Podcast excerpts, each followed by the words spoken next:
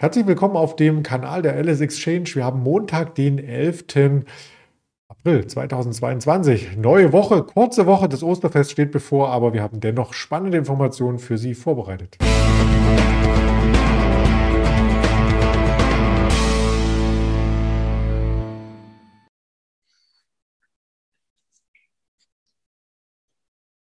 Die möchte ich auch gleich hier anzeigen lassen. DAX mit einem volatilen Wochenstart. Wir schauen auf ein Produkt, wer es nicht ganz so volatil mag, zum Euro-Stocks und auf zwei Aktien, NIO und Twitter, die in letzter Zeit auch sehr volatil waren. Ja, das dürfte, denke ich mal, den einen oder anderen interessieren. Insbesondere interessiert es unseren Händler Andi, der da tief in der Materie steckt und den ich recht herzlich begrüße. Hallo Andi. Guten Morgen, Andreas. Ja, der DAX hat ja heute Morgen schon mit Volatilität fast um sich geschmissen, muss man sagen. 200 Punkte hoch, fast dasselbe wieder nach unten. Was denn da passiert? Ja, ich würde sagen, die äh, Umsätze sind sehr gering. Wir sehen also, es ist äh, sehr wenig los im Moment. Klar, wir haben die Osterwoche, viele sind in äh, Ferien, Urlaub etc. Von daher denke ich mal, wird der Tag eher schwächer oder schwächer bleiben, zumindest mal bis die, bis die USA reinkommt. Und sonst, ja, wenn man dann ein langfristiges äh, Chartbild sieht, könnte man fast meinen, ja, es geht wieder zu alten Tiefen zurück. Ja, das könnte man meinen, vor allem wenn man auch die Geopolitik sich anschaut und die Geopolitik, die bringt ja momentan gar keine guten positiven äh, News hervor, sondern da geht es eher darum, ähm, die ähm, Verluste oder das, was ansteht, so ein bisschen im Zaum zu halten. Da kämpfen die Notenbanken auf der einen Seite, auf der anderen die Politiker und vielleicht auch äh, die Notenbanker ein Stück weit ja, es fällt allgemein schwer, den Überblick zu behalten. Einerseits klar, es bleibt weiter ein Thema, äh, die Rezessionsangst durch den Ukraine-Krieg, Ukraine-Russland-Krieg. Da, äh, ja, dort sind große Bedenken. Man hört viel, dass die äh, Wirtschaft das doch nicht so gut abfedern kann. Von der Seite, also bleibt spannend. Ja, und dann haben wir natürlich jetzt noch am Wochenende die Wahl in Frankreich, wo Macron sich zwar durchgesetzt hat, auch relativ, äh, ich glaube, drei, vier Prozent Vorsprung vor Le Pen. Aber laut Umfragen wird die Stichwahl in zwei Wochen dann doch eher eine knappere Nummer. Ja, und äh, es ist für mich sehr schwer abzusehen, wenn Le Pen irgendwie gewinnen sollte, was das äh, oder was das für Auswirkungen hat. Wahrscheinlich eher mal keine gute für die Börse. Das werden wir auf jeden Fall dann auch äh, beleuchten, wenn wir die Ergebnisse vorliegen haben, wobei Frau Le Pen ja auch so ein bisschen gemäßigter in den letzten Monaten zumindest geworden ist. Genau, das war eine, ich würde sagen, eine clevere Strategie. Sie behält weiter ihre Hardrecht oder ihre Hardliner von rechts. Die sind sowieso auf Le Pens Seite hat sich aber auch in der Mitte, glaube ich, äh, hat sie einiges abgefischt oder ist dabei, einiges abzufischen. Und das ist jetzt die Frage in der Stichwahl. Wie weit, ich glaube, die drittstärkste Kraft äh, waren die Ultralinken da in Frankreich.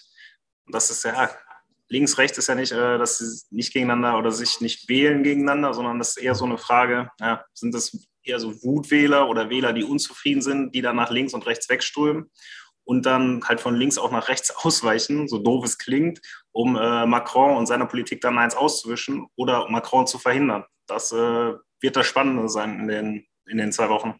Mhm. Da braucht es einfach eine stabilisierende Mitte, ähnlich wie beim Depot. Und wer es etwas stabiler mag als beim DAX von der Volatilität her, der ist beim Eurostox 50, weil es allein schon zehn Werte mehr sind, die dort für das Gleichgewicht sorgen, ganz gut aufgehoben. Den Eurostox 50 schauen wir uns auch direkt an. Genau. Äh, wollte ich persönlich mal reinbringen, finde ich persönlich spannend. Man redet bei Sparplänen etc., redet man immer darum, drüber MSCI World, Emerging Markets. Meiner Meinung nach vergisst man zumindest in anteilig immer wieder gerne Europa.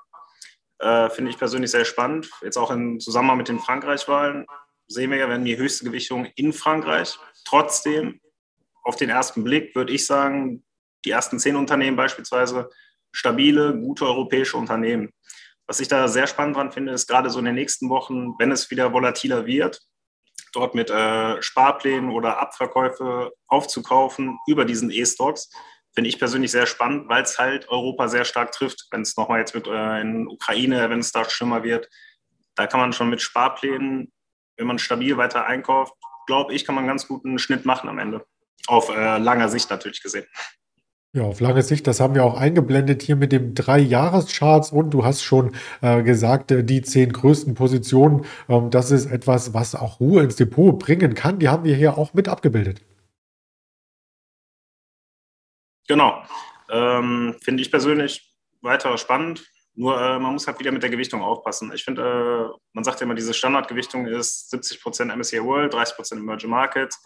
Ich finde es nicht verkehrt, wenn man irgendwie ja, eine Gewichtung reinbringt, zum Beispiel 65 oder 60% MSCI World, 20% Emerging Markets oder Emerging Markets mit dem China-Risiko, Taiwan-Risiko, was man hat. Das muss man halt alles mit einbeziehen, auch für die Zukunft. Da finde ich es äh, spannend, da vielleicht ein bisschen was rauszunehmen an Risiko ja, und dann in Europa vielleicht ein bisschen mehr zu gewichten. Und Europa, das war auch der Grund, warum wir über Frankreich gesprochen hatten, ist natürlich sehr, sehr stark hier repräsentiert mit 35,6 Prozent. Dann kommt Deutschland, dann Niederlande, Spanien und die anderen Länder. Ja, ein paar Einzelaktien schauen wir uns natürlich auch immer im Gespräch mit an. Ich hatte es eingangs schon gesagt, denn diejenigen, die natürlich für Volatilität sorgen und für Volatilität haben in der vergangenen Woche äh, zum Beispiel die Aktien von Tesla und Twitter insbesondere gesorgt und die hingen eng miteinander verbandelt. Ja, klar. Äh, Elon Musk ist ja eingestiegen bei Twitter. Klar, ist hinlänglich bekannt. Äh, aber es wurde immer davon ausgegangen, dass er auch ähm, ins operative Geschäft mehr einsteigt. Heißt, in den Verwaltungsrat bei Twitter geht, ja, vergleichbar hier mit uns, den Aufsichtsrat, wo man halt ähm, auch auf die strategische Ausrichtung des Unternehmens sehr viel mehr Einfluss hat.